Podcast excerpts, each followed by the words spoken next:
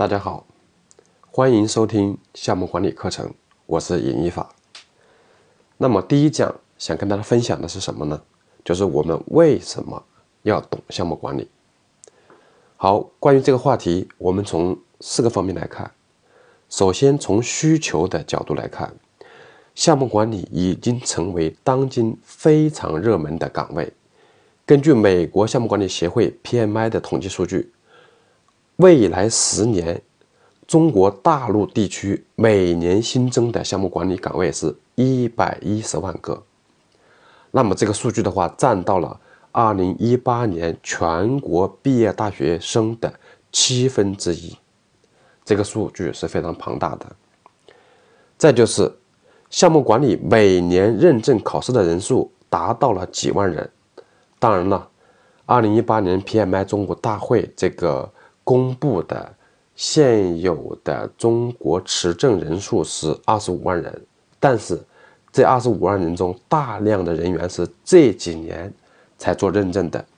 从开始导入中国的前几年，认证的人数是非常非常少的。这说明个什么问题？项目管理被越来越多的人发现其真正的价值，所以考试的人会越来越多。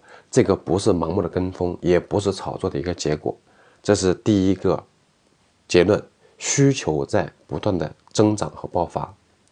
第二个，从它的价值来看，同样用数据来说，也是 PMI 中国二零一八年的大会的数据。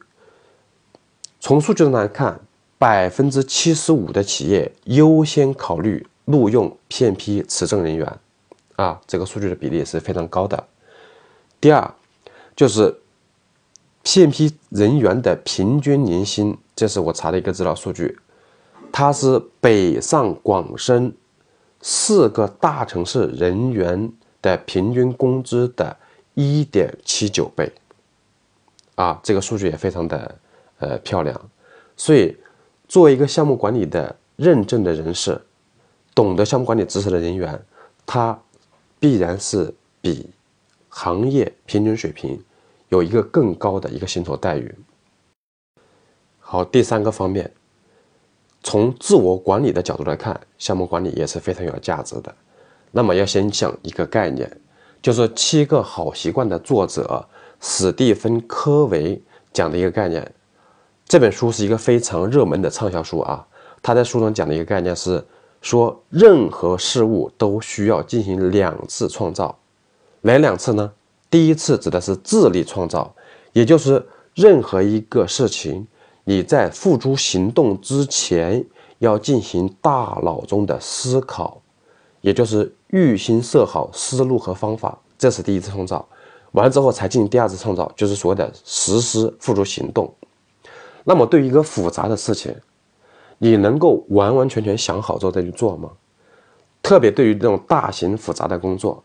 我们要先策划、先计划，再去实施和管控。那么，这就是项目管理所实施的一个目的。项目管理就是对事情的一个启动、计划、执行、控制和收尾。它的本质就是能够让这两次行动趋向于一致。这也是我总结的一个观点：项目管理的本质，事实上，两次创造过程。趋向于一致，并且使它的结果受控。好，这第三个方面。好，前三个方面的话都不是我想讲的重点。那么我想讲的第四个方面，就是你从事项目管理的工作，或者说你从事企业的工作，在企业的经营过程中，我们会碰到诸多的问题。一方面有整个宏观经济环境的影响，一方面有企业内部的原因。宏观经济方面的话，比如说经济增速放缓啦，人口红利不续啦，基础材料成本上升啦，劳动力成本上升啦，还有税收负重啦，以及融资困难等等，这个我们不要详细的展开讲，过于复杂。那么对于内部的环境中，比如说那个上级股东方的要求，还有这个顾客或者客户的要求，对产品质量要求的提升，还有这个竞争对手的打压。你发现你做不好的事情，通常竞争对手都能做好。还有员工的诉求在一步一步的提升，这些都给我们在企业经营中带来一些困难，那么会导致我们销售产品的市场打不开，我们的利润下滑，我们的战略那个不清楚，完了质量水平难以提升，风险不好控制等等等这些情况。那么面对这些诸多问题，我们通常来讲一直担任的一个角色叫做消防员，就是到处去救火灭火，给问题打补丁。那么解决这样或那样的问题，使我们陷入泥潭，没有止境，难以自拔。所以就说我们很多中层管理者成天在忙，都不知道自己在忙什么。这就是我想倡导的一个观点，就是当问题趋向于无穷多时，你考虑的不再是问题的本身。这里我有一个案例啊，就是鲁迅先生弃医从文的这么一个故事，我不详细展开讲了。好，这里我想提倡的就是我们需要一个系统化的思维方式。我把业务解决分为四个层次，第一个层次解决问题本身，比如说我们找医生看病。第二层次的话是掌握系统的解决问题的方法，比如说我们掌握一些工具方法或者一些技能等等。那么这个层次的话是把自己培养成能看病的医生。第三个层次的话是预防问题的发生，比如说我们接种疫苗。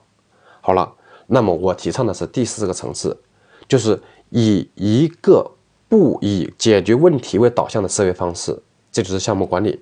这好比我们锻炼身体，它不以以预防某种特定的疾病为目的，它为了是整个人，就是我们的系统的健康运作而付出的行动。好，第一讲就讲到这里，欢迎大家听下一讲内容。